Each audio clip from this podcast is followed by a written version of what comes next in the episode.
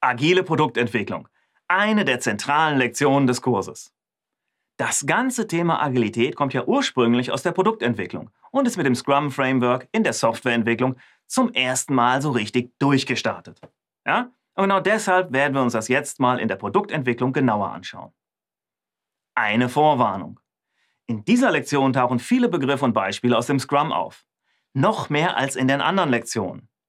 Na, und das natürlich alles mit den typischen Scrum-Anglizismen. Wer also Scrum wirklich noch so gar nicht kennt, dem empfehle ich daher dringend unseren Grundlagenkurs Scrum Basics. Aber worum geht es jetzt hier im Detail? Na, die folgenden Fragen, die fassen das ganz schön zusammen. Welche Ebenen umfasst die agile Planung? Welche Methoden eignen sich zur Bewertung des Kundennutzens? Wie findet eine Release-Planung statt? Was hat es mit User Stories auf sich? Wie werden Aufwände geschätzt? Wie wird der Fortschritt überwacht? Und zum Abschluss die Frage, wie funktionieren klare Termine oder eingeschränkte Budgets in agilen Projekten? Also, eine ganze Menge. Und es werden viele wichtige Begriffe wie Release-Planung, User Stories, Velocity, Burn-Up und Burn-Down und so weiter erklärt.